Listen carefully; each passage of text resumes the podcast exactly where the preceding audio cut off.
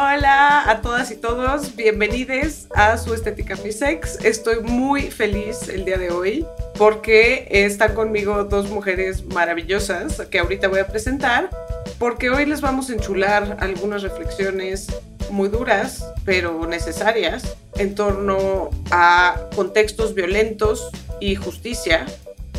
Estás escuchando Estética Unisex. Yo soy Jimena Ábalos. Y yo soy William Brinkman Clark. Entre dos académicas sostenemos conversaciones que utilizan la cultura pop para generar discusiones sobre los problemas fundamentales de nuestra sociedad. Lo serio no tiene que ser aburrido. Para esto están conmigo mi querida Estefanía Vela. Oli. Y también mi querida Nicole Huete. Oli. Que, perdónenme, tengo esta pulsión eh, mamerta de decirle wet. ya saben que, que tengo ese, esa herencia terrible de mi educación francófila, pero dejo que se presenten cada una, repitiendo que estoy encantada de la vida de estar aquí con ustedes hoy. Hola, yo soy Nick, Nicole, justo el apellido no se pronuncia wet. se, se leen todas las letras. Soy analista de políticas públicas en Intersecta, donde trabajo con Estefanía y soy eh, pues una feminista empedernida y, a todo le encuentro un pero, entonces me encanta estar aquí para justo encontrarle peros a, a las cosas. Muchas gracias por la invitación. Hola, hola, soy Estefanía Vela, muy feliz de estar aquí de regreso a la Estética Unisex. Eh, trabajo con Nicole en Intersecta, que es una organización feminista eh, que se dedica a la promoción de políticas públicas para la igualdad y justo la emoción estriba en discutir a mayor profundidad eh, un problema como es la violencia sexual, particularmente violencia sexual contra niñas y adolescentes, de forma que nos permita efectivamente reducirla. ¿no? Creo que la felicidad está en las pistas de cómo podemos hacer que esto afecte a menos personas, afecte a menos mujeres, afecte a menos niñas y así estemos mejor.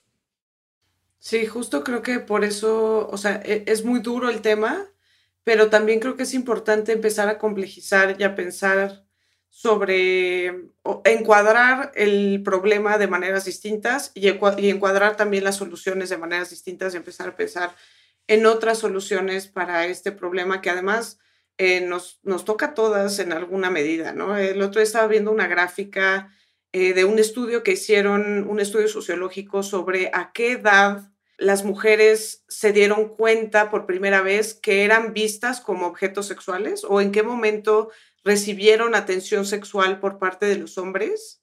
Y te vas para atrás con los resultados de la gráfica porque desde luego empieza a los 4 o 5 años de edad, ¿no? Que empiezan a recibir este tipo de atenciones. Y el pico es a los 10, 11 años, ¿no? Que es una cosa brutal, ¿no? Eh, y que habla, por supuesto, de nuestra cultura y de, muchas reflexiones feministas sobre cómo se erotiza la vulnerabilidad y la dominación. Creo que nos sirve mucho para discutir este tema un documental que me recomendó Estefanía, que fue muy duro de ver, que se llama Athlete A. Entonces, antes de entrar a la carnita de la discusión, les dejamos aquí una pequeña cápsula sobre de qué trata Athlete A. Athlete A es un documental de Netflix que sigue al equipo de investigación del diario Indianapolis Star en su trabajo para destapar el mayor caso de abuso sexual en el deporte del que se tiene registro. Athlete A retoma el alias de la gimnasta entonces anónima que denunció en 2015 al médico olímpico Larry Nassar un miembro clave en el equipo de gimnasia de los Estados Unidos. En 2018, Nasser fue condenado a 175 años de cárcel y durante su proceso judicial, más de 150 mujeres sobrevivientes de su abuso dieron testimonio de las violencias que sufrieron. Athlete Day no solo cuenta la historia detrás del caso Nassar, sino que da una mirada a las estructuras de poder en la gimnasia y los triunfos que se cobran a través del abuso de menores. Bueno, pues este documental, la verdad es que, como dije, fue súper difícil y súper duro de ver y creo que me remite a muchas experiencias propias y a muchas cosas como muy, muy difíciles, pero me parece interesante el encuadre del documental que creo que es algo que a las tres nos pareció acertado, en el sentido de que no enmarcan, eh, es un documental que se trata, como ya se dijo en la cápsula, sobre Larry Nassar, que era este abusador serial violador realmente, porque violaba a muchas de las gimnastas. Y vemos que sus víctimas son cerca de 500 personas, una cosa así que es realmente absurdo, ¿no?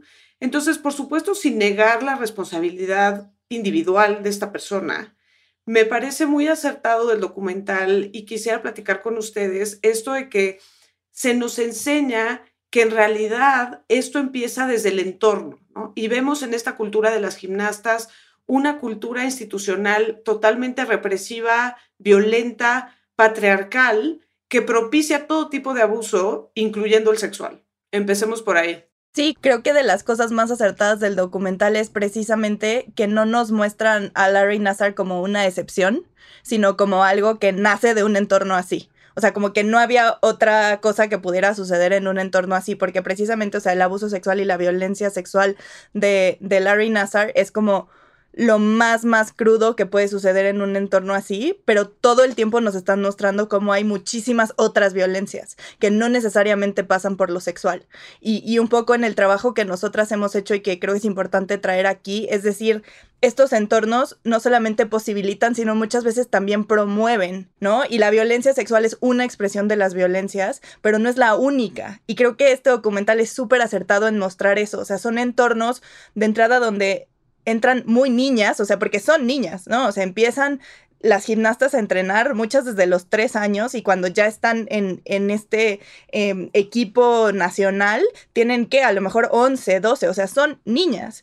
Y son niñas a quienes tratan horrible. O sea, las están restringiendo todo el tiempo de entrada a su ser niñas, ¿no? Porque se necesita la disciplina, y estoy utilizando comillas, para poder lograr los resultados, ¿no? Entonces les restringen qué comen, qué hacen, cómo hablan, o sea, todo lo que es ser niña se los restringen y constantemente están negándoles, por ejemplo, que sus dolores son reales, negándoles que sus preocupaciones son reales, o sea, incluso si ponemos a un lado por un momento lo, sexual y el abuso sexual, que por supuesto que es el centro del, del documental, pero creo que hacen muy bien este encuadre de decir, el abuso sexual sucedió porque estas niñas estaban acostumbradas a vivir horrible. Y si estaban acostumbradas a vivir horrible, y además digo, después lo, lo, platicaremos seguramente, pero Larry Nassar es muy buena onda con ellas, ¿no? Entonces como que te contrastan este, ellas están acostumbradas a que todo el mundo y todos los adultos a su alrededor sean horribles con ellas, y tienes a este hombre que sí abusa sexualmente de ellas, pero les da dulces y tal cual lo dicen, ¿no? A, niñas que les restringen todo, les está ofreciendo dulces, pues por supuesto que es alguien en quien confían. Entonces, creo que nos deja, o sea, entrando por ahí, creo que nos deja muchas reflexiones sobre, sobre cómo posibilitamos estas violencias desde cómo construimos estos entornos. Justo lo que dices, Nick, creo que hay una frase del documental donde entrevistan a una gimnasta que ya es más adulta y ella dice, la metodología estándar es la crueldad, ¿no? Que por supuesto me remite a Rita Laura Segato, Pedagogías de la Crueldad. Em, pero justo, y también dice en algún momento, cuando estás acostumbrada a que nieguen tu ser, ¿no? Nieguen tu dolor, nieguen tu necesidad. Cuando estás acostumbrada al abuso en general, ¿no? Cuando no hay una línea entre lo que es un entrenamiento y un abuso infantil, entonces pues es muy fácil que ahí es un caldo de cultivo para el abuso sexual también, ¿no? Es que justo, a ver, lo voy a enmarcar porque ya lo dijo Nicole perfecto, pero cuando vi este documental sentí una reivindicación de la complejidad de la violencia, de las violencias eh, que vivimos las mujeres. Y hablo de una reivindicación porque si bien uno analiza, por ejemplo, en este caso, una diversidad de estudios feministas, las feministas constantemente insisten en el continuum de la violencia, ¿no? en cómo el machismo, en cómo el sexismo eh, permea distintos eh, aspectos de las vidas de las mujeres en este caso, ¿no? pero a la hora en la que se mediatizan casos o a la hora en la que se judicializan casos, eh, casi todo el foco está en lo sexual. Y el caso de Larry Nassar no es la excepción. Finalmente, la razón por la que se le condenó y la razón por la que se le encarceló es por lo sexual. Pero el documental justo plantea todo ese contexto en el que surge el acoso sexual y no solo nos advierte a ese contexto por el abuso sexual, sino por la violencia en sí misma. Porque tampoco se trata de tenemos que detener estas violencias para detener el acoso sexual o el abuso sexual o en este caso la violación, sino tenemos que detener estas violencias, punto. Incluso si en este caso no se hubiera llegado al abuso sexual, lo que viven estas niñas, lo que viven estas mujeres nos debe de enojar de la misma forma. Y la pregunta interesante es precisamente por qué no siempre nos enoja de la misma forma.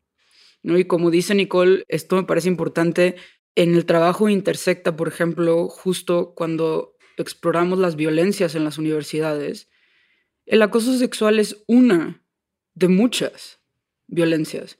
Incluso hay más jóvenes eh, universitarias, por ejemplo, que reportan golpes en el contexto escolar que violación. Y rara vez hablamos de eso. Lo mismo en el contexto laboral.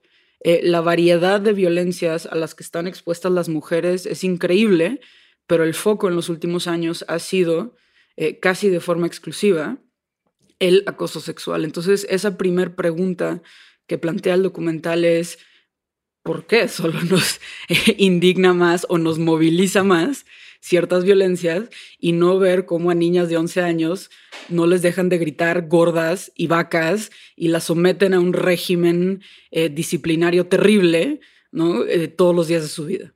Sí, creo que esto que planteas es como fundamental en el sentido que incluso lo dice una, ¿no? Dice, el abuso emocional y el abuso físico eran absolutamente la norma en esta cultura, ¿no? Y lo que hay detrás de esto es esta noción de que tenemos que aguantar este tipo de cosas si queremos ser excelentes, ¿no? Este es el costo de ser extraordinaria, este es el costo de ser una gran atleta y llegar a las Olimpiadas, y esto es lo que tenemos, ¿no?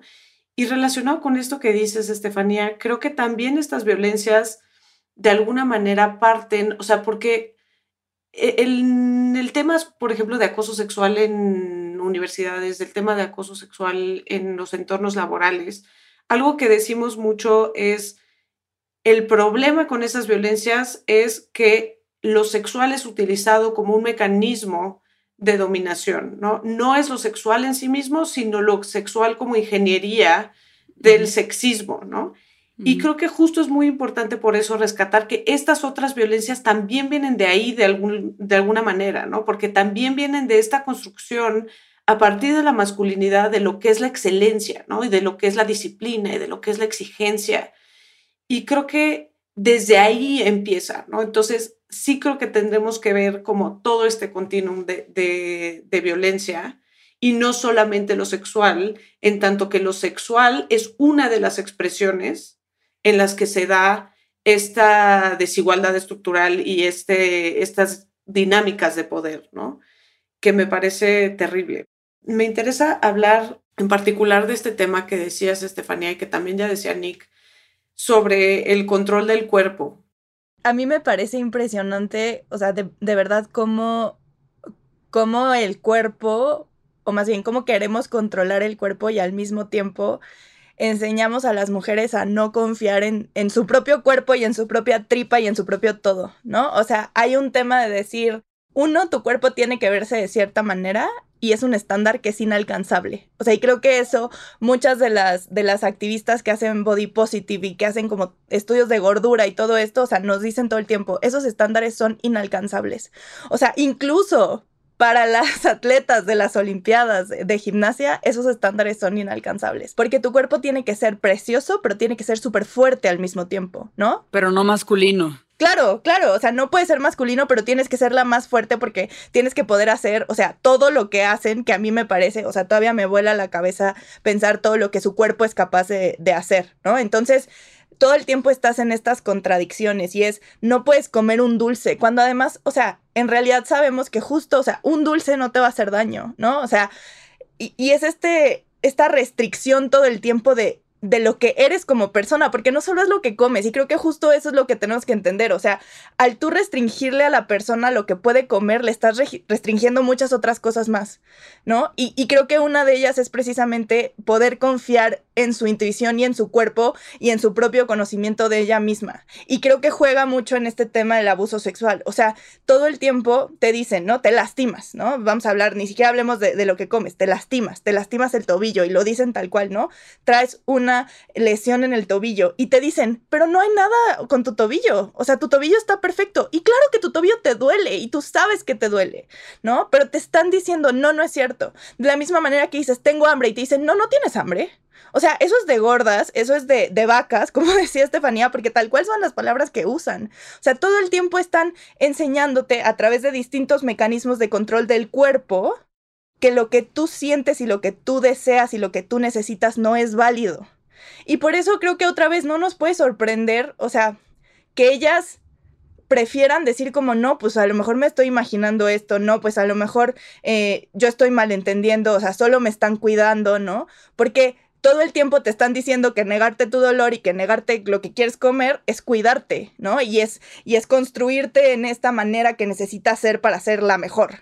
Y que en este caso lo quiero mezclar con una de las complejidades del caso del, de Nazar, que es que el abuso ocurría en un contexto terapéutico. Y todo lo que te muestran en el documental de cómo el tipo presumía incluso sus técnicas. Y, lo menciono, o sea, digamos, porque otros de los casos más famosos eh, de abuso, o sea, pienso en la iglesia, por ejemplo. Pienso, o sea, sobre todo abuso infantil, ¿no? Eh, la, escuela, este, los profesores, eh, la familia. O sea, hay esta mezcla de cómo las personas que están ahí para cuidarte, para sanarte, para quererte, para apoyarte, son precisamente las personas que te acaban lastimando más.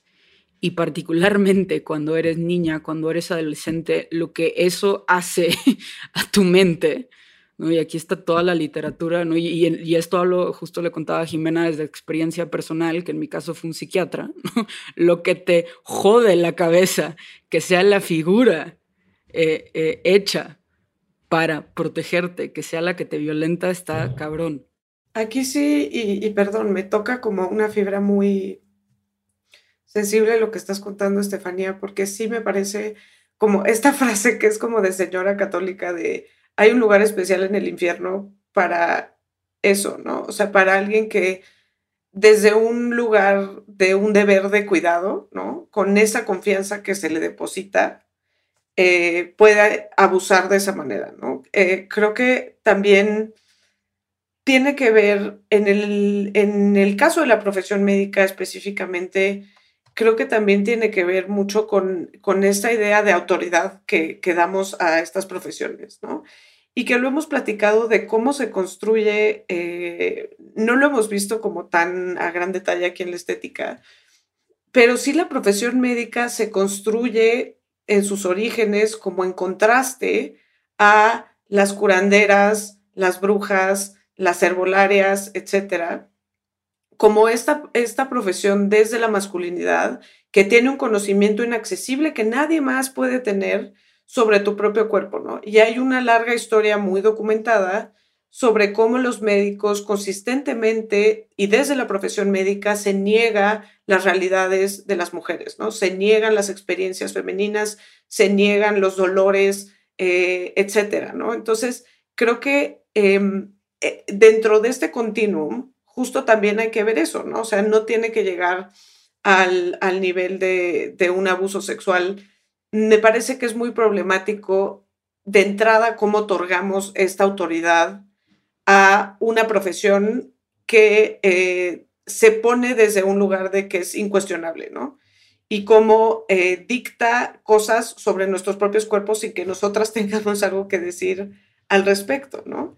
Em, creo que quiero rescatar esto que decías, Nick, porque toda esta reflexión que haces en torno al cuerpo, que se da aquí de manera como muy concentrada y muy clara, me parece que resuena a lo que es el patriarcado en general, ¿no? O sea, el patriarcado en general controla nuestros cuerpos de esta manera, ¿no? Busca alienarnos de nosotras mismas a través de estos mecanismos que de aquí, aquí se ven perfectamente, ¿no? Pero quizás no en ese grado, todas hemos tenido la experiencia de ser ajena a tu cuerpo, ¿no? Incluso quizás de tener la experiencia, que yo ciertamente la he tenido, de no, no saber si lo que estás viviendo es un abuso o no es un abuso porque no sabes, ¿no? O sea, genuinamente hay una desconexión ahí que es propiciada por el propio patriarcado, ¿no? Y lo decíamos también con Nexium, o sea, cuando a ti te dicen en Nexium o aquí tu entrenador, tu doctor, alguien que respetas y valoras y admiras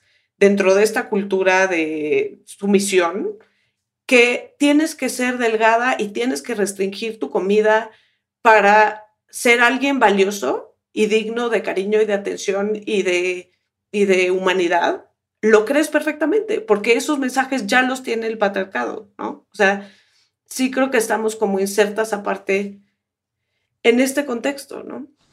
Sí, y además, o sea, justo viene de personas a quienes quieres, admiras y respetas. Y creo que eso también es lo que resulta muy duro. O sea, porque viene de gente que en teoría tendrían que tener como ganas de que tú estés en tu mejor forma, en tu mejor estatus, en tu mejor todo, o sea, que tú estés bien y otra vez uso comillas. Entonces, creo que es muy difícil también, o sea, y, yo las veo porque, eh, pues en el documental las vemos ya 20 años después, ¿no? O sea, ya tienen treinta y tantos años, a lo mejor 40, y ves a las chavas y, todavía yo les veo en la cara, o sea, cómo no han podido desprenderse de eso. O sea, porque incluso las ves y todas son súper delgadas todavía, ¿no? O sea, como que normalmente cuando ves el antes y después de otros atletas, ¿no? 20 años después, ya se ven muy distintos, ¿no? Eh, ya subieron de peso y demás. Y creo que todas las que salen en el documental todavía siguen con eso y a mí me, o sea, me queda claro que es porque te marca de por vida, ¿no? O sea, cuando te están limitando desde los 8 años, 11 años, o sea, cuando te ponen a dieta por primera vez a, esa edad y otra vez todo es, o sea, para que tú logres lo que en teoría tú quieres lograr, pero eres una niña, o sea, hay algo que, que me pegó muchísimo y hasta lo anoté en mi libreta en uno de los clips de, noticias de alguna de las de los encuentros en donde están compitiendo. Em, una de ellas se lastima y entonces la sacan con Larry y el comenta, o sea, el comentador que está pasando en, las, en la tele dice como eh, he holds these women together, ¿no? O sea, como él es el que sostiene a estas mujeres, pero dicen mujeres. Y a mí me impresionó de decir como que es un comentario así aleatorio, como que no regresan a ello, pero para mí es como de que, claro, o sea, el comentador está hablando como si ellas fueran adultas, son niñas, o sea, se nos olvida que son niñas, que son adolescentes, y creo que justo tiene que ver con esto, ¿no? O sea, restringen tu cuerpo de cierta manera, lo hacen ver de cierta manera, para que también, y, lo dicen en el documental, para que se te olvida que, se te olvide que son niñas. ¿No? Y que a quienes se les están ejerciendo estas violencias son niñas que no todavía no tienen quizás las suficientes herramientas para poder tomar muchas de las decisiones que otras personas están tomando por ellas. Yo aquí, digamos, y, supongo que la, siguiente pregunta interesante es, ¿qué pasa cuando sí alzas la voz? Pero no, no quiero dejar de, de mencionar dos puntos que ya hicieron, pero que quiero recalcar o sea, que es cómo el machismo, cómo el sexismo se engarza con otros sistemas de valores y de poder. Eh, lo dijeron, eh, y, en el caso de México creo que lo vimos, por ejemplo, con el ITAM el año pasado, eh, cuando se abrió la discusión pública sobre la salud mental de los y las estudiantes, y muchas personas tenían esta idea de prácticamente si no estudias sufriendo, es porque no estás estudiando lo suficiente. Y que en, los deportes están casi basados en que si no te estás partiendo, no estás entrenando lo suficientemente fuerte, ¿no? Esta frase de no pain, no gain, ¿no? Y, y de nuevo, que no es exclusivo de las mujeres, ¿no? Justo cuando ves los entrenamientos, y, y, un poco ese es el punto, eh, entrenamientos de hombres, ¿no? Es lo mismo. Y, yo ahí no dejo de pensar en, lo que para mí es uno de los valores principales del feminismo, que, que es esta idea de, a ver, no solo se trata de entrar en condiciones de igualdad a los mismos sistemas, sino de cuestionar los sistemas mismos, cuestionar los valores mismos, que por qué tiene que ser así el entrenamiento, por qué tiene que ser así los valores.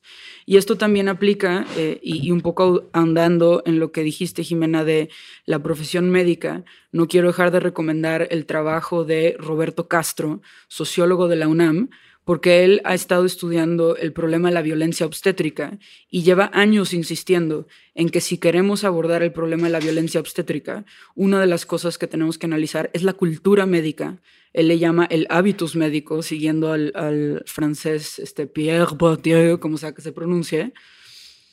Y, y va señalando cómo, digamos, desde las aulas, desde que se estudia medicina, todo lo que se señala constantemente es, por ejemplo, la jerarquía que luego se traduce en un consultorio de el doctor que sabe y tú paciente estúpida no, no sabes ni tu propio cuerpo, ¿no? Y, cómo se van gestando, digamos, esas divisiones, este, que luego, de nuevo, seas machista o no, esa cultura vertical, esa cultura de, o sea, perdón, se refiere a lo sexual o no, porque aunque vas con un neurólogo, la bronca es la misma, aunque vas con, o sea, no importa si es ginecólogo o no, esa estructura vertical es la misma. Entonces, e, esas dos cosas no quería dejar de señalarlas, ¿no? Y que tiene otra vez que ver con cómo el machismo se engarza con otros sistemas eh, eh, de valores, con otras dinámicas de poder y se exacerban mutuamente, aunque puedo reconocer que en el caso de los médicos es una autoridad muy patriarcal también. O sea, podríamos decir que hasta todo, no, el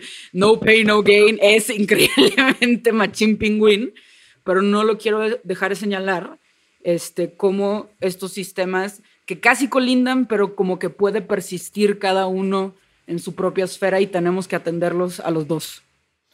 Que yo sí argumentaría justo esto, ¿no? O sea, que eso mismo, estas jerarquías, estos sistemas eh, tan jerárquicos, autoritarios, represivos, también están relacionados con esta construcción a partir de la masculinidad, ¿no? O sea, también es patriarcado ahí. O sea, sí creo que eh, hablar de que se engarza en otros sistemas, pero yo pienso que eso mismo es patriarcado, ¿no? O sea, eso que estás diciendo, esa, esa descripción que estás dando de cómo son formados los médicos, ¿no?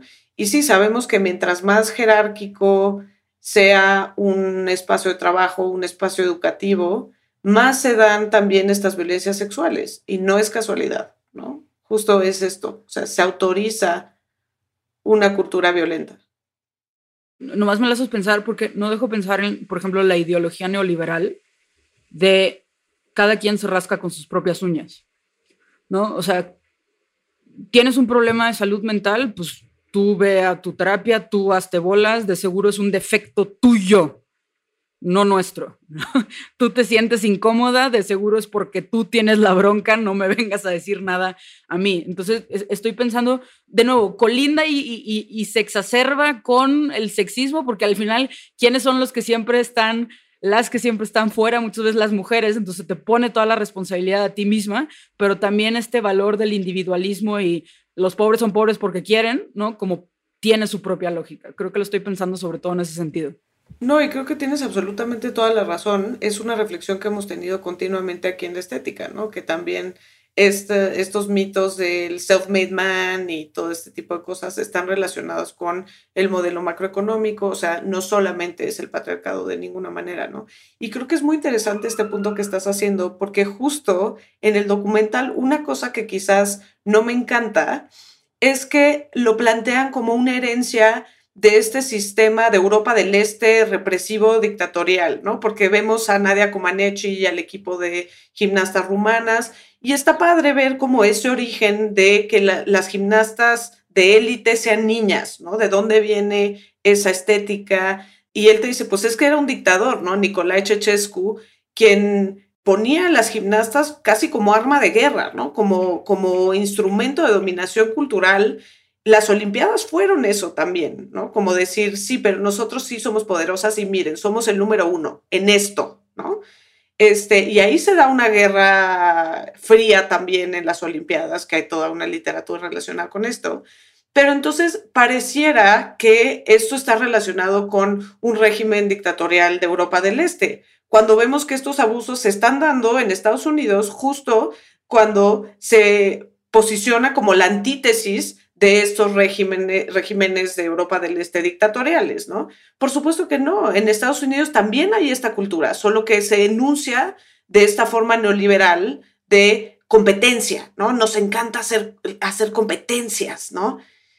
Es lo mismo al final. No sé qué opinan de esto pero además, o sea, justo creo que, o sea, sí parece que lo están justificando como de que esto es la herencia del comunismo y todo es culpa eh, de que se vinieron los entrenadores de Nadia Comaneci acá a Estados Unidos, pero yo siento que justo lo que podemos hacer es el análisis contrario, es decir, como, o sea, tú sabías que eso estaba mal, tú decías que eso estaba mal y lo que hiciste fue tomar lo que tú estabas criticando y diciendo que era horrible y que era dictatorial y que era represor y que era todo y lo estás haciendo con tu propia gente. O sea, entonces creo que todavía estás peor, ¿no? O sea, porque lo único que te importa es recuperar, entre comillas, otra vez, ese lugar que te corresponde porque eres Estados Unidos. Y perdón, me pongo ñoña porque yo estudié relaciones internacionales y es como lo que, lo que más me mueve, o sea, como hablar justo de este como soft power y hard power y todo lo que, o sea, en realidad lo que están haciendo es decir como ellos son una amenaza incluso en esto, ¿no?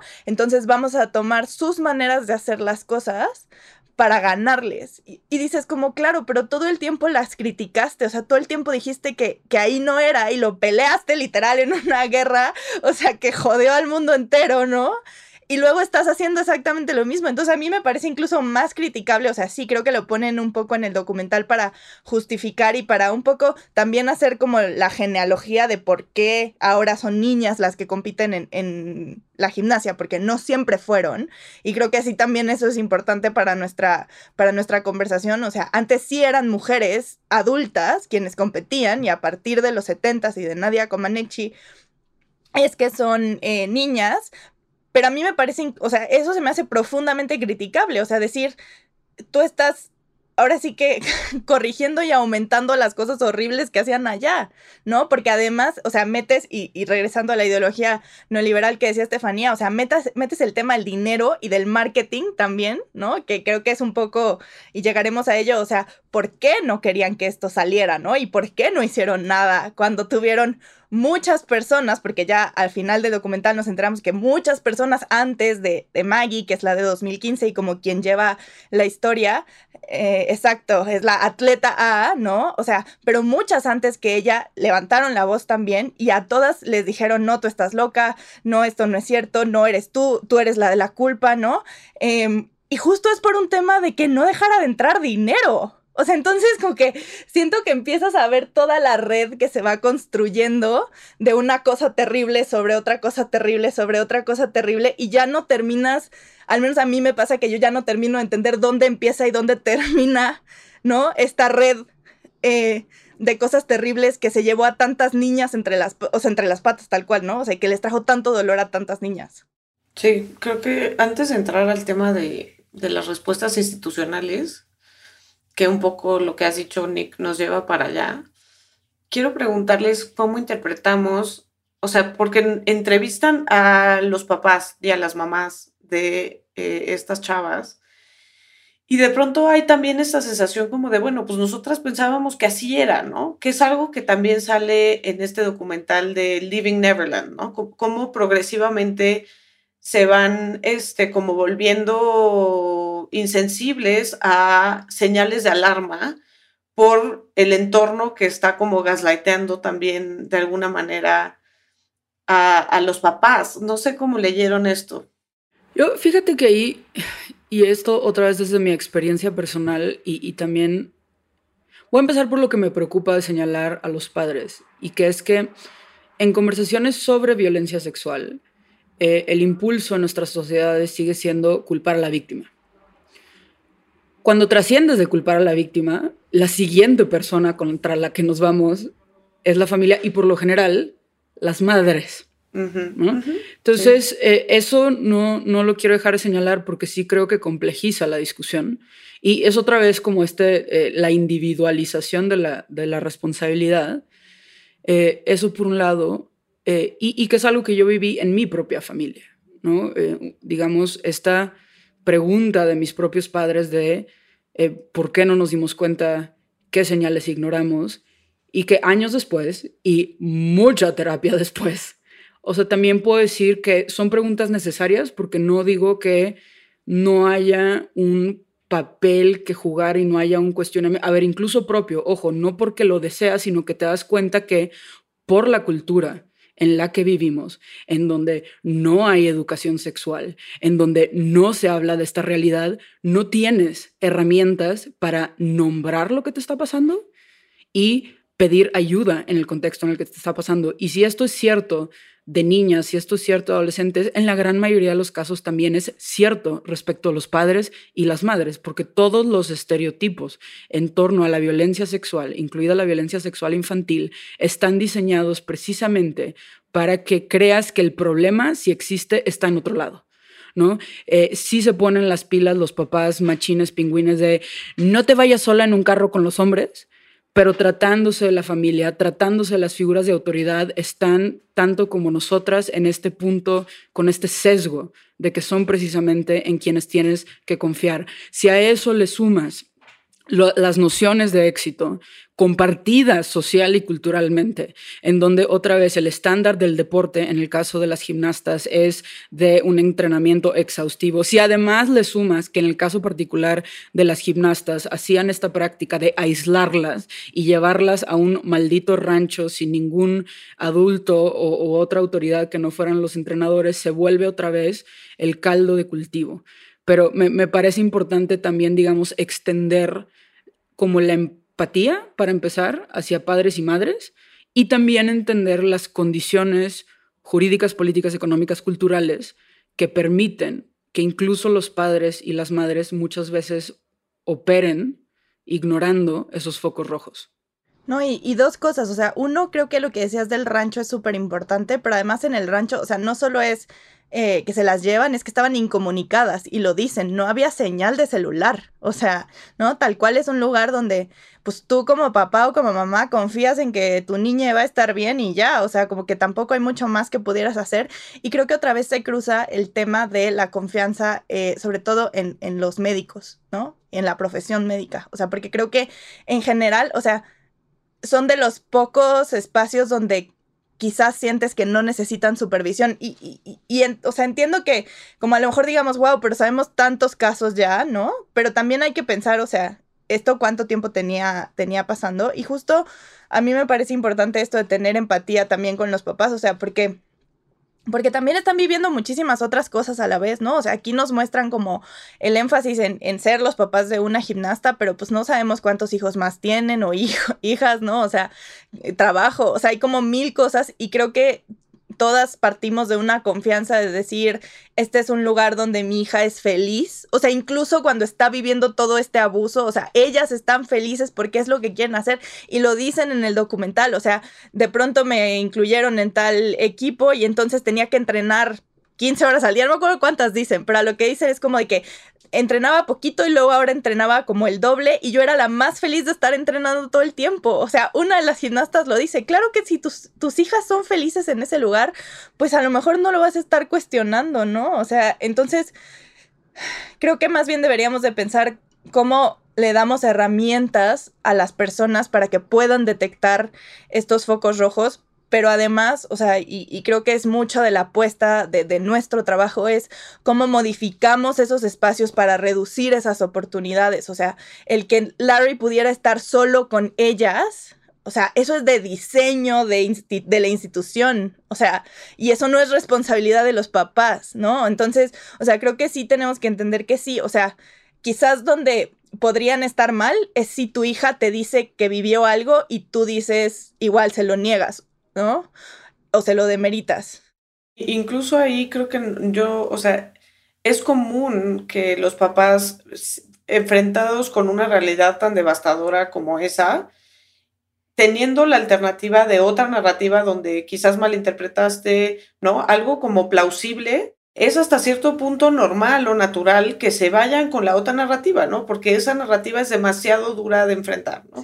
Entonces, sí comparto esta reflexión sobre sobre los papás y sobre todo sobre cómo le cargamos la mano también desde el patriarcado a las mamás, ¿no? De no haber visto estas violencias justo sin dimensionar la complejidad del problema y que ellos también son gaslighteados, ¿no? De alguna manera. Lo vemos en el documental de forma súper clara como de, bueno, pues yo pensaba que así era esto, ¿no? Yo pensaba que esto es lo que se requería. O sea, también ellos, ellos no, no, pierden los parámetros de normalidad en esta cultura que también les dice, bueno, pero es que tú no, sabes lo que es la excelencia, pero si quieres la excelencia para tu hija, esto es, ¿no? Esto es lo que se requiere, ¿no? Que también hay violencia ahí, creo. Y aquí voy a conectar, el panorama no sería completo si no mencionáramos también el papel de lo jurídico eh, y los medios y la institución, en este caso, tanto la universidad en la que trabajaba el doctor, eh, como el Comité Olímpico. Por una parte a la universidad, por una parte a la organización esta que se supone que es súper prestigiada y ya en un segundo momento al sistema de justicia, ¿no? Y, y esto lo digo porque también asumimos, y creo que parte de lo que han hecho las feministas es rompernos ese mito, pero asumimos que la justicia funciona y que si no hay quejas eh, y no hay condenas, no hay problema. Y justo lo que todos estos casos muestran, o sea, es por un lado, como dijo ya Nicole, habían denuncias desde los 90 que nunca salieron a la luz. Entonces confiamos en un sistema que opera también silenciando. Y aquí también mencionar eh, cómo, o sea, todo este documental y, digamos lo que finalmente destapa eh, la, cloaca eh, ojo, también hay que hablar del papel de los medios, que, en este caso fue súper importante también, pero el caso del atleta A, que es cuando finalmente se atreve a hablar, viene incluso el castigo, que es excluirla del grupo olímpico. Entonces, y, y también por eso se habla de un sistema, porque nada jala, nada funciona. O sea, todo está diseñado para que crea ciertas cosas, incluido que aquí no hay un problema de violencia, incluida la violencia sexual sistémica. O sea, justo así se reproduce el patriarcado, porque sabemos que si denunciamos estas violencias, lo más seguro es que no nos van a creer y lo más seguro es que se va a voltear la violencia en contra de nosotras. Lo vemos de manera muy clara en la violencia que reciben en redes quienes se atreven a denunciar a este señor y en la defensa de la comunidad a este señor, ¿no? Que ahí es este fenómeno de Kate Mann, donde ella habla de empathy, ¿no? O sea, como siempre em, la empatía en el patriarcado va hacia el hombre, ¿no? Y pobre de él, y pobre de su carrera, y pobre de su reputación, ¿no? Sin pensar en el daño, ¿no? Y aquí dices como, ¿cómo es posible? O sea, sí hubo este momento donde él sigue postulándose para el consejo de la escuela. Consejo, ajá, que yo dije como, es que esto es irreal, o sea... Dos mil votos, ¿no? Recibe, dicen. Ya había salido a la luz, o sea, ya había salido la nota y se postuló y todavía dos mil personas votaron por él. Pero es que, es, o sea, creo que, y es algo que definitivamente han hablado en otras citas de la estética y que creo que es central al quehacer feminista, o sea, podemos ser mil mujeres diciendo algo y un hombre diciendo lo contrario y mucha gente le va a creer a él. O sea, y además ojo, no solo es un hombre, o sea, regresamos a que es un doctor. No, y que era such a nice guy. Sí. Lo dicen. No, no, dice, he was a beloved man. Sí. En su comunidad. Totalmente. Porque era buena onda. Y todos los demás eran unos desgraciados. Claro. Y ese es parte del problema. O sea, y que creo que justo ellas lo dicen y, y ya lo habíamos dicho, pero es bueno regresar a ello. O sea, todas las personas eran horribles con las gimnastas, horribles. O sea, las trataban mal, les gritaban, les decían, ¿no? Estas cosas horribles sobre sus cuerpos, las humillaban, eh, les decían que no estaban haciéndolo lo suficiente, que eran flojas, o sea, lo dicen tal cual, ¿no? Que, que, que les decían que eran flojas, aunque ellas sentían que estaban dando lo más que podían, porque otra vez y, no quiero dejar de decir, son niñas también. O sea, llega un punto en que incluso como adulta ya no puedes, ya no das más, ¿no? Em, y este güey era el único que decía, ay, ¿cómo estás? Y te hablaba con una voz suavecita y le, y le preocupaba cómo te sentías. Y te decía, ay, ¿quieres una paleta? O sea, claro. No, y déjame te, te masajeo el cuerpo. O sea, incluso era un tratamiento diseñado para hacerte sentir bien. Después de toda la friega de 8, 10, 12 horas de entrenamiento, era el que te iba a arreglar el cuerpo. o sea, hablando de la centralidad del cuerpo, hasta que pues ya no. Todo tenía a su favor el tipo. Hablando un poquito de, de lo que ocurre en la universidad y luego en la organización, ¿no? Que vemos cómo se va destapando como todas las personas que fueron callando estas violencias, ¿no? Y que fueron callándolas también como en función del prestigio del programa o del prestigio de la organización, ¿no? Y cómo estos argumentos como de prestigio y de honor siempre son muy patriarcales. Sí, y además era como, o sea, como si quieres estar aquí, creo que incluso, o sea, es raro que lo de Maggie sea de lo último, porque, porque es muy evidente, o sea, como justo las represalias, ¿no? O sea, pero ya es como al final de los 30 años que Larry Nazar estuvo con el equipo. O sea, 20, eran 29, 29 años estuvo haciéndole esto a niñas, ¿no? O sea, y durante esos 29 años seguramente muchas otras dijeron y muchas otras vivieron represalias, pero bueno, en el documental no lo vemos. Maggie es de lo último, pero es súper evidente.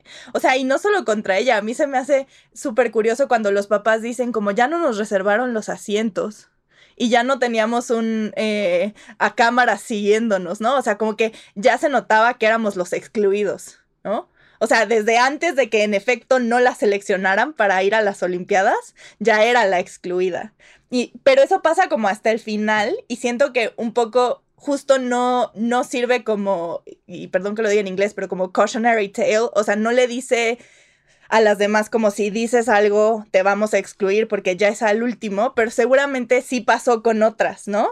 Y entonces las que sí lo sí alcanzaron a decir algo eh, también las excluyeron y pues obviamente si tú ves que el posicionarte en contra de lo que sucede ahí sea con Larry Nassar y el abuso sexual u otros tipos de abusos que ya hemos mencionado, te excluyen y si tu sueño es estar en las Olimpiadas, pues por supuesto que no vas a decir nada. O sea, es que tenemos que entender que hay muchas cosas en juego también para ellas, ¿no? Entonces, uno es no saber lo que te está pasando, que creo que, o sea, todas las mujeres nos ha pasado que vivimos experiencias violentas que no tenemos ni siquiera las herramientas para nombrar.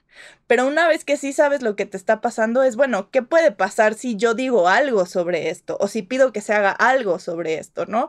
Y creo que igual es una situación donde todas hemos estado, y si incluso como adultas es complicado navegar de pronto esas situaciones en el trabajo, en la escuela, etcétera, pues como, como niña que tiene un sueño como las Olimpiadas, es que yo no, yo no me imagino lo que es eso, ¿no? O sea, poder ver las Olimpiadas como algo que, puedes lograr y que puedes alcanzar y que, y que puede realmente ser parte de tu vida, ¿no? Y, y que ese sueño que tú tienes y por el que has trabajado tan duro y te has aguantado tanto, penda de un hilo, si tú dices lo que estás viviendo, pues sí, o sea, yo no culpo a nadie, ¿no? Por no, por no querer decir nada. ¿Cómo es la discusión sobre acoso, abuso, violencia sexual, no? Eh, primero te dicen que lo que dices que pasó no pasó. Eh, y luego otro de los argumentos más comunes es, si pasó lo que dices que pasó, ¿por qué hasta ahorita lo estás diciendo? ¿no? Y hay esta expectativa de que las víctimas respondan de cierta manera, ¿no? que no acepten. Y al menos en el contexto laboral, hay un ejemplo que a mí no me deja de parecer fascinante por lo estúpido que es, pero se me hace que evidencia muchas cosas. Es el ejemplo de cómo estás en un contexto laboral, estás en una reunión laboral, está tu jefe y tu jefe dice un chiste malísimo y todos se ríen. Estás haciendo algo que no te nace hacer, ¿no? No, hay mayor eh, eh, repercusiones, pero lo social y el hecho de que sea tu jefe nos empuja a hacer una variedad de cosas que pueden ser así de estúpidas, pero que dicen mucho sobre nosotros, de cómo no somos capaces, por razones sensatas, porque es tu jefe, porque tu lana depende de eso, porque tu trabajo depende de eso, porque tu sueño de ir a las Olimpiadas depende de eso, que empezamos a aceptar una serie de condiciones que no necesariamente nos gusta, pero que internamente negociamos porque precisamente el costo de romper con eso también es muy alto. Y si pasa con cosas tan estúpidas, ¿no? A mí me ayuda a tener empatía de cómo también pasa con cosas tan grandotas, ¿no? Me encanta este ejemplo porque es un caso que yo, yo tuve. Yo tuve un caso de un profesor em, que hostigaba y sexualmente, ¿no? Y el hostigamiento empezaba por chistes en clase, ¿no? Chistes de tono sexual, etcétera. Pero el profesor hacía otros chistes que no le gustaban a los alumnos. Entonces, a la hora que entrevistas a los alumnos hombres, los alumnos hombres te dicen, me incomodaban muchísimo sus chistes, no solo los sexuales, sino otros que hacía como con contenido clasista, racista, eh, estereotipando, etcétera me incomodaban mucho sus chistes. O sea, los alumnos hombres que ni siquiera vivieron una situación de hostigamiento te decían, me chocaban sus chistes, pero me reía. ¿Por qué te reías? Porque era el profesor, ¿no? O sea, justo me encanta ese ejemplo porque sí, así es, ¿no? Em, ahora, eh, eh, quiero regresar un poquito como al tema de las respuestas institucionales. Em, ¿Qué pasa? Y esto también tiene que ver con la cultura laboral y con cómo el capitalismo nos, nos informa que tenemos que ser como trabajadoras y como trabajadores. Esto que el periodista dice, esta persona lo supo en tal fecha y no le dijo a la policía, le dijo a esta otra persona. Y esta otra persona lo supo en, al día siguiente y no le dijo a la policía, se lo dijo a esta persona, ¿no? Como cada quien va con su superior jerárquico, un poco para cubrirse y para no ser la persona problemática dentro de esta cultura institucional, ¿no? Y creo que justo nos habla de entornos en donde tememos perder nuestro trabajo, tememos perder nuestro ingreso y no hay canales para poder denunciar estas violencias. A mí esa lectura se me, hace, se me hace hasta buena onda con la gente involucrada. Yo creo que más bien, o sea, más bien lo que sabían era, o sea, que esto era un escándalo masivo, o sea, porque este es el doctor otra vez que ha estado por tantos años aquí, ¿no? Y que una vez que se destapara eso, además se iban a destapar muchas otras cosas que yo estoy segura que esas personas sabían que no estaban bien. Y yo no creo que necesariamente haya sido como, ay, no quiero que perder mi trabajo. O sea, yo creo que genuinamente era como, no quiero que esto vea la luz. Eh, o sea, comparto. Yo me refiero en general, ¿no? sí. sí. a veces es como, no quiero que a mí me, me responsabilicen de esto y entonces lo subo. Pero también, o sea, y creo que aquí juega algo que, podemos complejizar, pero justo los estados donde sucedió esto tienen leyes donde si tú te enteras de un caso de abuso sexual infantil, tú estás obligado o obligada a reportarlo a la policía. O sea, no tienes opción, no puedes decidir. Y otra vez, o sea, el, reportar obligatoriamente lo podemos complejizar, lo, lo han criticado muchas feministas porque también tiene sus propias complejidades, pero en este caso, o sea, justo la responsabilidad era alertar a las autoridades y que las autoridades hicieran lo propio, porque además, o sea, te lo estaban reportando, no era como que, ay, ups, entré y me enteré y no sé qué quiere la persona, no, te lo están reportando a ti, ¿no? Entonces, eh, o sea, creo que lo importante es como dejaron de lado una obligación que tenían y algo que pudo haber cambiado los 14 meses desde el momento en, al menos en el que Maggie reporta y Larry se retira de, de USA Gymnastics, 14 meses que todavía probablemente estuvo em, abusando de menores, ¿no? Entonces, creo que sí es importante decir como por salvar el pellejo de la institución y todo este otra vez, el renombre y todo lo que implica decir como somos los más importantes. Y yo no quiero dejar de decir el dinero, porque sí es importante. O sea, justo se empezaron a construir como esto que es súper eh, bonito y entonces estaban las gimnastas en las cajas de cereales y como en cosas dirigidas a niños y niñas. Por supuesto que si sale que el doctor que lleva trabajando contigo tantos años abusa sexualmente de menores, pues que vas a perder todos esos... Eh, todos esos contratos y demás, ¿no? Entonces, o sea, yo sí creo que es importante, no solamente era cubrirse sus propias espaldas como personas, yo sí creo que era un tema de cubrir a la institución. Eh, pero por hacer eso estás poniendo a muchas personas en riesgo y creo que eso es, o sea, lo más deplorable que puede haber en este planeta. No solo es lo más deplorable, sino que no se dan cuenta que no cubren a la institución. Totalmente. O sea, incluso desde un punto de vista totalmente instrumentalista, no cuidas a la institución porque eso va a explotar eventualmente, ¿no? Y entonces va a ser mucho peor el cover-up, ¿no? No sé de, de, qué serie esta que decía como lo peor es el cover-up, ¿no? Sí, y creo que confiaban en que iban a poder enterrarlo. Es que yo creo que sí es eso. Pues es que lo pudieron hacer mucho tiempo. Exacto. Creo que confiaron en que les iba a salir otra, vez, otra vez la jugada como les había salido antes y que iban a poder enterrarlo. Y, y a mí me parece súper, súper interesante que justo, o sea, empieza a salir por una investigación que no tiene nada que ver. Digo, ya hablaremos de los medios, pero la razón por la que empiezan a ver a USA Gymnastics, este periódico chiquito de Indianápolis, no tiene nada que ver con, con ellos. Entonces, bueno, se me hace también interesante. Sí, y creo que esto que dices sobre cómo podemos tener distintas perspectivas desde los feminismos sobre la obligación de reportar, ¿no? O esto que llamamos los no drop policies o la idea de quitarle a las mujeres la agencia sobre su propio proceso, sobre su propia denuncia. Creo que ese debate se agota cuando estamos hablando de niñas, ¿no? De cierta manera, ¿no? O sea, creo que ahí sí es como que, bueno, pues si, en algún contexto tienes obligación de reportar esto al Estado, es con niñas, ¿no?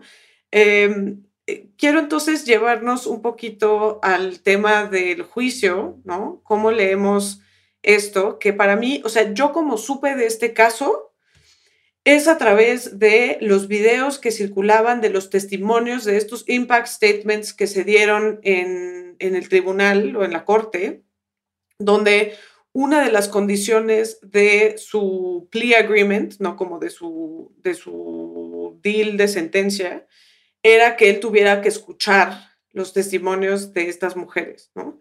Hay dos cosas que me llaman la atención a mí eh, del juicio. Una es, por supuesto, em, que intenta incorporar esta perspectiva más allá de lo punitivo, ¿no? O sea, porque sí es punitivo, ¿no? Porque sí toca un castigo, pero por otra parte trata de darles otra cosa a estas mujeres, ¿no? Y aquí me interesa hablar un poco de, de justicia restaurativa, pero también esto que me parece muy interesante de cómo la fiscal, ¿no? Se asume como representante de las víctimas, ¿no? Y creo que esto es un tema que de pronto decimos que no se puede hacer porque vulnera debido proceso, ¿no? Que em, quien es representante del Estado represente también a las víctimas, ¿no? Entonces también me pareció interesante esto eh, en, en, cuanto al juicio, aunque el juicio no es el foco del documental. No sé ustedes qué pensaron. Y a ver, esto me sirve para hablar de la otra razón por la que a mí me encantó el documental, que es que la culminación del documental no es cuando lo condenan a ciento y pico años de cárcel. Eh, porque el problema no es solamente Larry Nassar. Y todo el foco se volcó a él.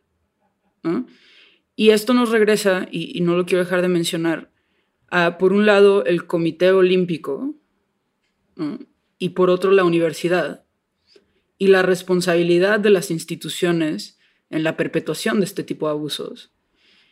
Y cuando se habla de la responsabilidad de las instituciones, el foco no es el derecho penal, el foco es el derecho civil en el caso de Estados Unidos y creo que en México aquí sería, ¿no? Pero antes de, ahondar en eso, pero sí quiero empezar diciendo que fue lo que a mí más me, gustó del documental, que eh, acaba tal cual con la pregunta de, ¿este tipo ya está en la cárcel? Pero nada ha cambiado en la cultura. El entrenamiento sigue igual, los estándares de la excelencia atlética siguen igual, la manera en la que tratan a las niñas sigue igual. Entonces, bien, qué bueno, o sea, claramente el hombre causó muchísimo daño, pero esto no es suficiente para cambiar todo lo que se tiene que cambiar. A la vez a mí, eh, justo el juicio, eh, lo que me hace pensar, ¿no? para quienes buscamos justicias no punitivas, es cuando llega a funcionar ese sistema, qué elementos son clave. Y aquí aparece lo que tú señalas, eh, Jimena, que es la posibilidad en la etapa de sentencia, eh, porque recordemos que los cargos que se le imputan no son por las cientos de abusos. El, primero que le logran fincar es posesión de pornografía infantil, que ya después de que eh, esculcan su casa, encuentran que el tipo tenía terabytes enteros de pornografía infantil y le logran imputar algunos otros casos de acoso. Pero eh, ojo, esa es la primera falla. ¿No? O sea que ni siquiera los juicios reflejan todo el daño que hizo, pero tratan de subsanarlo a la hora de la sentencia, abriéndole el micrófono a todas las víctimas.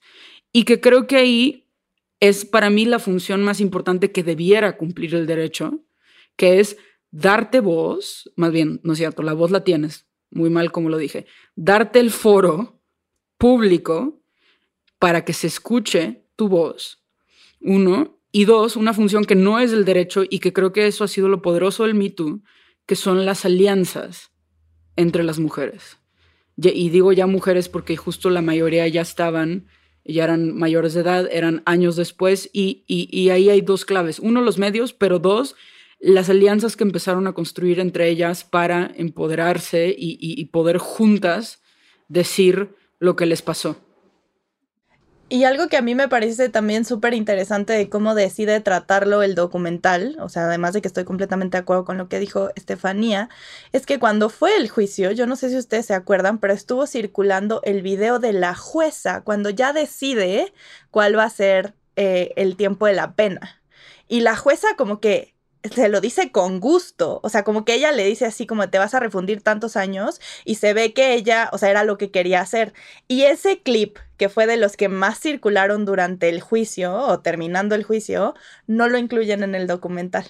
En el documental lo que vemos del juicio es a ellas hablando de cómo les impactó lo que hizo Larry Nassar y como que cuánto tiempo le dieron de sentencia es un comentario que hace el abogado, así como que como cualquier otro comentario del documental. Y eso a mí también me parece muy poderoso, porque justamente es como decir, sí, o sea, aquí estamos usando eh, el derecho penal que, que, o sea, se ha criticado incluso aquí en, en la estética cómo se utiliza, pero la manera en la que las personas realizadoras del documental decidieron enfocar incluso lo penal en los impactos en las personas, a mí me parece brillante. O sea, porque justo es como decir, o sea, lo que importa aquí no es cuánto tiempo este güey va a estar refundido en prisión. Lo que importa aquí es que ellas tuvieron esta oportunidad de decirle lo que, las, lo que les hizo, ¿no? Y, y, cómo se sintieron y cómo ha impactado eso sus vidas. Porque justo, o sea, y lo decíamos al principio, vivir abuso sexual infantil es algo que te marca de por vida. O sea, y no porque digamos, ah, ya todas van a vivir vidas terribles y tristes, no va por ahí, pero sí marca tu vida. Y el poder tener un lugar para reconocer eso y para además decir como, como también lo que ya, o sea, ya soy una sobreviviente, ya no soy una víctima, porque incluso esa es la, la palabra que utilizan, a mí me pareció súper poderoso y me encantó igual que a Estefanía, que como que en cualquier otro documental ese hubiera sido el final y justo no nos quedamos ahí. Es como de que sí, esto ya se concluyó, él era como una expresión horrible de lo que sucede aquí, pero no se acaba con él, porque el problema es de todo el entorno y es de cómo hemos construido toda la institución. Y eso me, me encantó. A mí también me encantó eso y justo creo que es esta reflexión como de el cuerpo está enfermo, ¿no? Entonces tú cortaste un o curaste o cortaste una expresión de esa enfermedad, pero no quitaste la enfermedad. Em, aquí me interesa tener esta reflexión sobre el enfoque restaurativo porque además es algo que dice mucho Rachel Del Hollander, que es, es una de las víctimas que vemos que no era una atleta de super nivel, pero que fue eh, una víctima que identificó estos abusos y que fue instrumental dentro de las acusaciones y el juicio y todo esto, ¿no? Ella habla mucho en sus entrevistas sobre justicia restaurativa porque ella trabajó con la fiscal para lograr este espacio donde las víctimas pudieran expresar un poco sus agravios y su impacto, ¿no? que es algo que sin duda les ayudó a sanar muchísimo. Pero justicia restaurativa, creo que hay muchísima confusión, incluso desde, desde feministas, sobre lo que es la justicia restaurativa, porque justo cuando pensamos en, bueno, pues si no es lo penal y si no es solamente lo punitivo, ¿a qué le apostamos? Entonces se ve la justicia restaurativa como un mecanismo alternativo de resolución de controversias que no es eso, o se ve como algo que es en lugar de un proceso penal, que no necesariamente es eso tampoco, o algo que es en lugar de una sanción, y tampoco es eso, ¿no? Muchas veces puede haber una sanción y puede haber un procedimiento punitivo, y a la par puede haber este enfoque restaurativo, ¿no? Que aquí lo vemos. ¿Qué es la justicia restaurativa? Yo ciertamente no soy la experta, pero sí he intentado educarme más sobre este tema. Tengo una persona en mi equipo que sí es experta. Saludos a Laura Pérez y a Violeta Maltos, a quien respeto muchísimo sobre este tema. Pero ellas me han enseñado que la justicia restaurativa, y esto es algo que me parece muy feminista metodológicamente, que es la justicia que necesita cada una, ¿no? ¿Qué es lo que yo necesito para sanar, para poder eh, sentirme restaurada con esto, ¿no? Y a veces parte de eso que necesito sí va a ser la sanción, ¿no? Y también se vale. Y también se vale, como decía Valentina Rosendo, ¿no? Yo sí quiero que ese que me violó, que ese lo procesen, ¿no? Creo que también se vale, ¿no? Em, pero no se agota en el tema de la sanción, ¿no? sino que es un enfoque que justo trabaja desde las necesidades de la víctima, pero que procura la reparación del daño para la víctima, que procura el reconocimiento de la responsabilidad por parte del agresor y también procura este trabajo con la comunidad, ¿no? Que nos demos cuenta que esto no se da en un vacío, ¿no? Y ahí es el enfoque transformador que quiere la justicia restaurativa.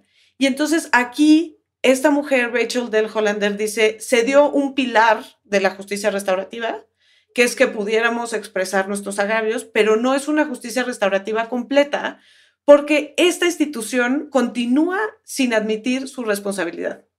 Algo clave en la justicia restaurativa es que esa institución dijera, sí, o sea, y ella lo dice, es algo que yo le exijo a mi hijo de cuatro años, ¿no? Que diga, te lastimé, cuando te, cuando te arrebaté el juguete, estuve mal, ¿no? ¿Qué es concretamente lo que hice mal? Y esa parte no se ha dado. O sea, ese reconocimiento de responsabilidad que no solo es del agresor, sino de las instituciones que permitieron y encubrieron esto, ¿no? Y también dice, no se ha dado entonces la posibilidad de una reparación del daño integral desde el momento en el que no se da ese reconocimiento de responsabilidad. Entonces, creo que es muy interesante eh, plantear esto como, bueno, entonces sí hay alternativas, ¿no? Pensemos en esas alternativas, sigamos apostándole a esas alternativas, ¿no? Creo que mm, es justo importante desde los abordajes que podemos tener y desde el entendimiento sobre la sanción o las consecuencias para esto, ¿no? ¿Cómo va a seguir funcionando esa institución? Yo ahí voy a complejizar un poco. O sea, me gusta esta idea de que los principios de la justicia restaurativa técnicamente se podrían extrapolar a distintas ramas del derecho, pero también me parece importante reconocer cómo hay muchos aspectos del derecho penal que están diseñados para chocar con esos principios. Totalmente, sí. O sea, pongo, un, pongo un ejemplo. a ver, el derecho penal, y, para los no abogados, no abogadas, ¿no? Cada, cada, rama del derecho, derecho civil, derecho laboral, derecho penal, tiene una serie de reglas diferentes. Eh, no es solo eh, qué ámbito de la vida regulan, ¿no? El derecho laboral regula nuestras relaciones laborales, el derecho educativo regula nuestras relaciones educativas, sino que también tienen, por ejemplo, estándares de prueba diferentes. El derecho penal, como es el derecho que te permite encarcelar personas, tiene los estándares de prueba más altos. Y como vas a encarcelar personas por 10, 15, 20, 30, 100, 150 años, como es el caso de, este hombre, eso tiene impacto. Por ejemplo, otro de los principios eh, de justicia restaurativa ideales es que la persona que genera el daño se responsabilice que pueda decir, como tú dices, cometí este daño, perdóname. Pero cuando tú tienes la posibilidad de ir 50, 100, 150 años a la cárcel, digamos que los incentivos para que te abras no son los mejores. Esto no significa, eh, digamos, tirar, o sea, la, el punto es precisamente empezar a reconocer esos choques y por qué luego el derecho penal en particular no siempre se siente como esta circunstancia de, eh, yo le diría, paz, porque este tipo nunca lo admitió. Y ahora que estaba leyendo sobre los juicios contra Keith Rainier, tampoco, de hecho él niega todo. ¿no? Entonces, eso me parece interesante y no lo quiero dejar de, complejizar. Creo que en, países como el nuestro, de hecho, jurídicamente, corrígeme si me equivoco, Jimena, pero las únicas leyes que hablan de justicia restaurativa tienen que ver con lo penal, en donde se está tratando de eh, armar eh, eh, una pata restaurativa dentro del sistema penal. Y por eso feministas gringas que trabajan lo que llaman justicia transformativa ya son críticas, no de los principios de justicia restaurativa, sino cómo el Estado se lo ha tragado de alguna manera y a dónde es que lo ha ingresado. Entonces, eso me parece importante tenerlo en el radar, pero sin duda, los principios, ¿no? Que es, de nuevo, no es que no haya castigo, como, como bien dices, pero el foco está sobre todo en la responsabilidad por un lado del agresor, que, creo que la distinción no es menor, y por otro, en que la víctima se sienta lo más completa, satisfecha, en paz Y cuando ese es tu objetivo, más que el castigo, eso pone primero el fin y luego ya ves qué medios, de alguna manera. y eso me parece importante.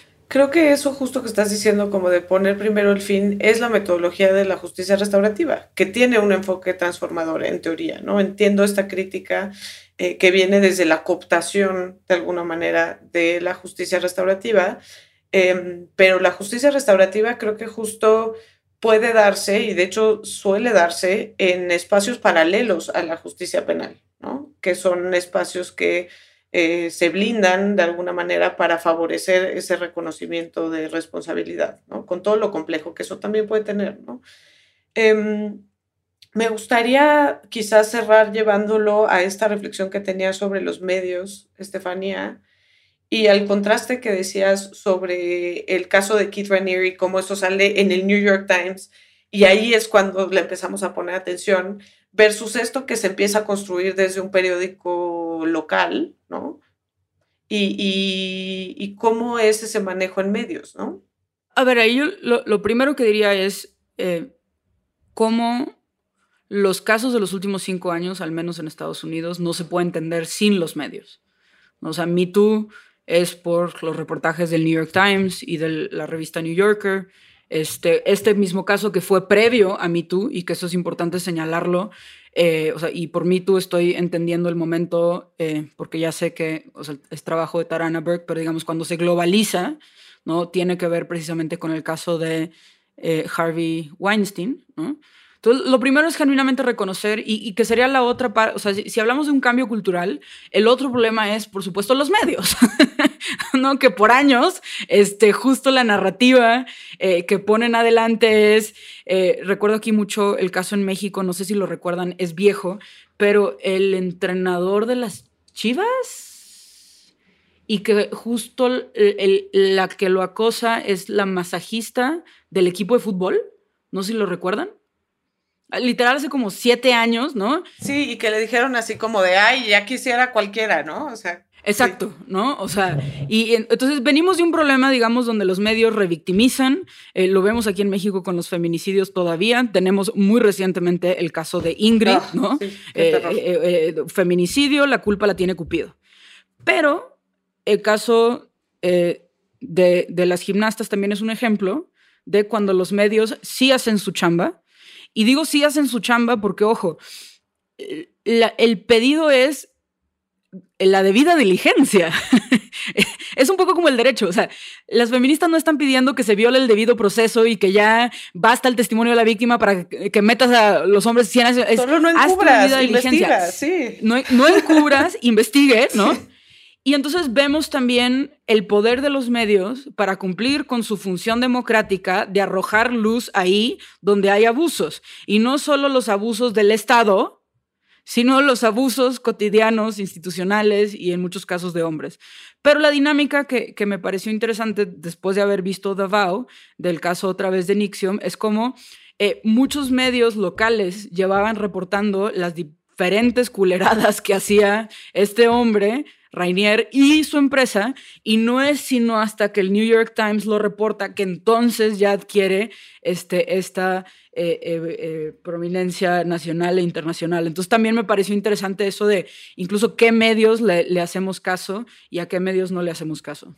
Y que un poco tiene que ver justo con que este periódico chiquito estaba como asociado con USA Today, ¿no? O sea, porque también es lo mismo, a lo mejor sí. Era chiquito pero grande. Ajá, o sea, si solamente hubiera salido en el chiquito, a lo mejor hubiera pasado lo mismo, ¿no? Eh, y a mí me parece súper interesante cómo empieza incluso la investigación, o sea, porque la, la periodista está como en otras cosas y alguien le dice, una de sus fuentes le dice como, oye, si te interesa esto, ya miraste lo que sucede en USA Gymnastics. O sea, como que como que ni siquiera era algo que alguien tuviera en el radar, ¿no? Hasta que, que como que la, le dicen, mira para allá, y a partir de ahí es que empiezan a encontrar tanta cosa, y, digo, y después es como sale la primera nota y ya empiezan a recibir testimonios, o sea, tampoco es como que que esos testimonios estuvieran ahí para encontrarlos, sino hasta que eh, Rachel es una de las que dice como, yo quiero hacer esto, y me encanta que dicen que tiene como todo un expediente, ¿no? O sea, y que llega con todo su expediente a enseñarles.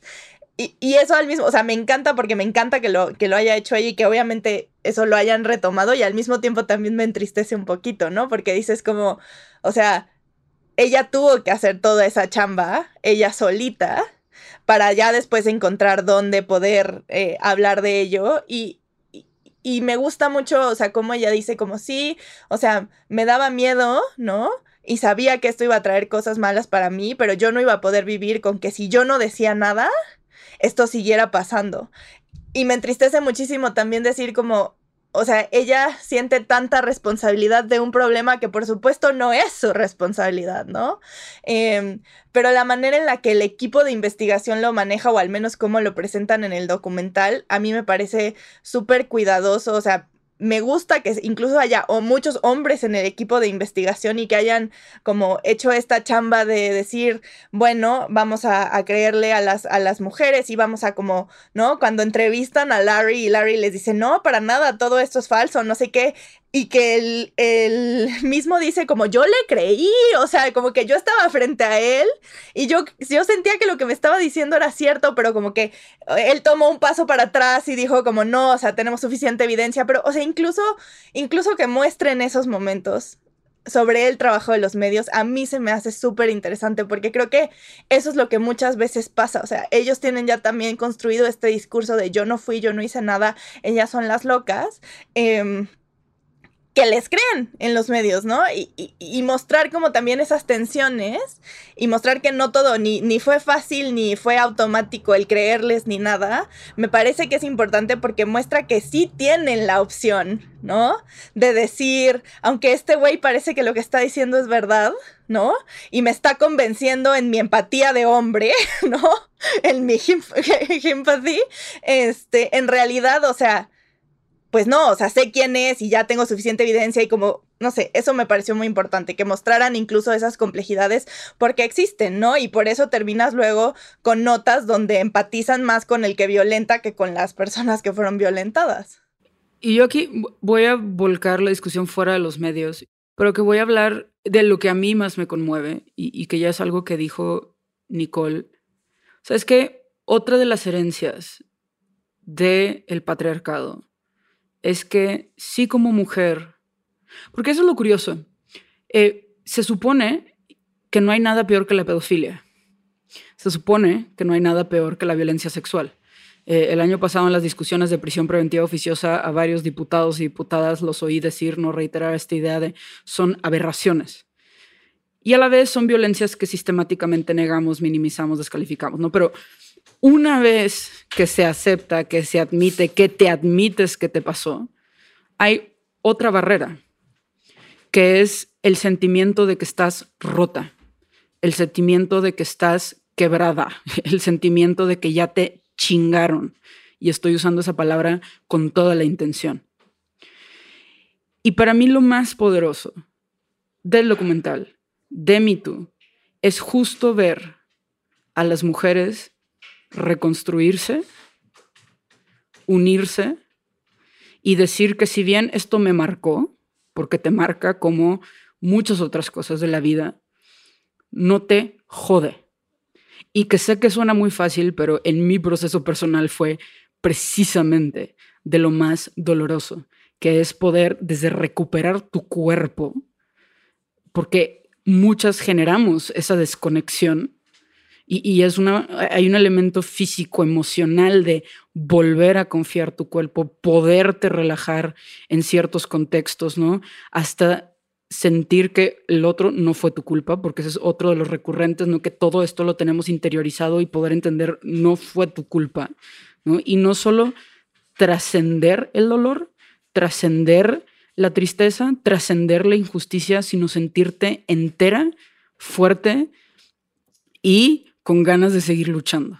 Que eso de nuevo es personal, pero que creo que eso también lo muestra bien el documental, o sea, y, vuelvo a la alianza entre mujeres y que creo que eso es lo poderoso de verlas luchando, de verlas exigiendo, porque para exigir es porque ya algo adentro en ti se movió y sabe que mereces más.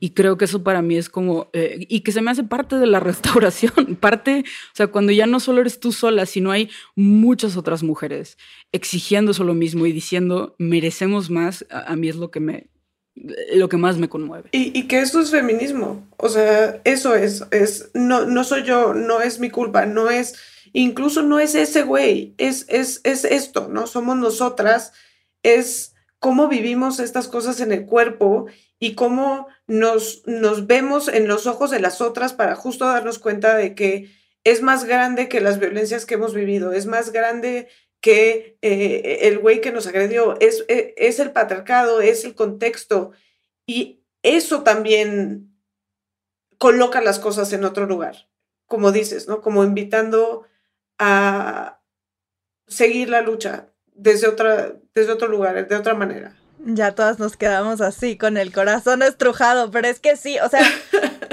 es lo más bonito también. O sea, para mí es lo más bonito del, del documental y me gusta además mucho que el documental cierra, o sea, abre con Maggie viviendo algo terrible y contándonos algo terrible, y el documental cierra con Maggie feliz. Y diciendo, puedo seguir amando la gimnasia. Sí. ¿No? No me vas a quitar esto que yo, que yo amo y que quiero seguir haciendo.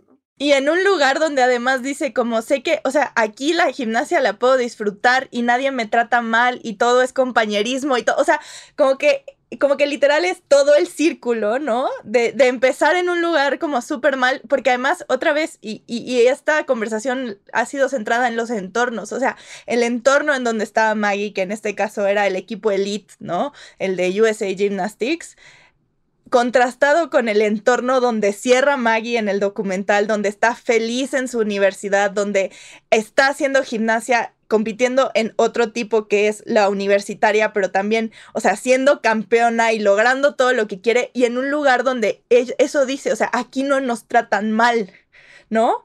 Y entonces, o sea, para mí es como, por eso se me hace tan bonito el documental, o sea, porque eso... Hay esperanza. Exacto, y porque además es como decir, sí podemos construir espacios donde igual seamos competitivas, donde igual seamos campeonas, ¿no? Sin el maltrato y sin el abuso. Y creo que eso es lo que en general necesitamos las mujeres y las feministas, como saber que esos espacios sí se pueden construir, ¿no? Porque entonces nos da como un faro hacia el cual dirigirnos y decir como, sí podemos hacer no solo entornos de gimnasia, sino escuelas y trabajos y todo, donde las dinámicas, o sea, donde sigamos logrando lo que queremos lograr sin todas las dinámicas negativas. Entonces, para mí eso es como lo más bonito y cerrar diciendo como sí, y Maggie sigue siendo campeona y defendió su título, o sea, como justo, ¿no? Esto que le pasó no la definió tampoco, ¿no? Y precisamente le permitió ver en dónde sí era, ¿no? Porque donde, donde estaba no era, y no era por muchas razones, pero también pudo encontrar donde sí. Entonces, creo que, o sea, con todo y que es un tema duro, el documental es bellísimo y mucho es por eso. Sí, por eso también mi felicidad, o sea, que, que es, de nuevo, yo creo mucho en la risa. Cuando te puedes reír de algo es porque hay suficiente distancia. Entonces, poderme reír de lo que a mí me pasó ha sido las cosas más ojo, no minimizando, y por eso lo quiero hablar, por, y, también por eso insisto en eso, porque luego muchas veces no tienes como víctima ese modelo de todo va a estar bien. En una de esas, dependiendo de tu personalidad, personalidad de muchos factores, hasta te vas a poder reír de esto, no de manera despectiva. Y para mí, como alguien que quiere tanto la risa, eso es tan poderoso y sanador. Y creo que precisa, y, y lo otro, hablar de esto hablar, hablar, hablar, hablar, hablar. Este, y, es esa esperanza.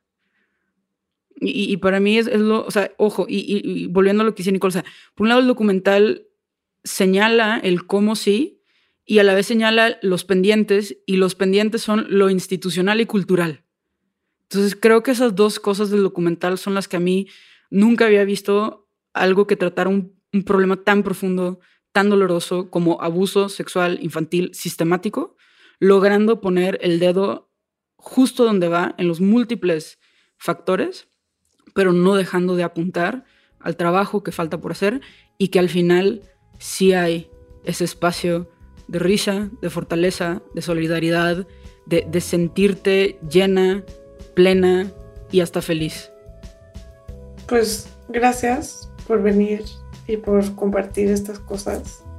Eh, aparte de que me encanta platicar con ustedes sobre estos temas y la parte jurídica y la parte académica y la parte de análisis, em, de lo que más eh, valoro en esta cita y que quiero para la estética unisex ah, de ahora en adelante es justo estos espacios que donde podemos compartir estas experiencias que se viven en el cuerpo y que están relacionadas con todas estas reflexiones. ¿no? Entonces, les agradezco infinitamente haber venido a la Estética Unisex y eh, les mando muchos abrazos y espero que sea una de muchas citas en las que podamos cotorrear. Como siempre, me pueden encontrar en el Twitter, en arroba con J y en el Instagram también estoy ahí si quieren cotorrear, eh, Jimena con J, guion bajo Ábalos, guion bajo C. Y eh, les dejo también a nuestras invitadas que tienen un trabajo increíble desde Intersecta. Eh, sí, a nosotras nos pueden encontrar y el trabajo que estamos haciendo en arroba intersecta.org en todas las, las redes y, y, por ahí encontrarán también nuestras arrobas personales si lo intentan lo suficiente.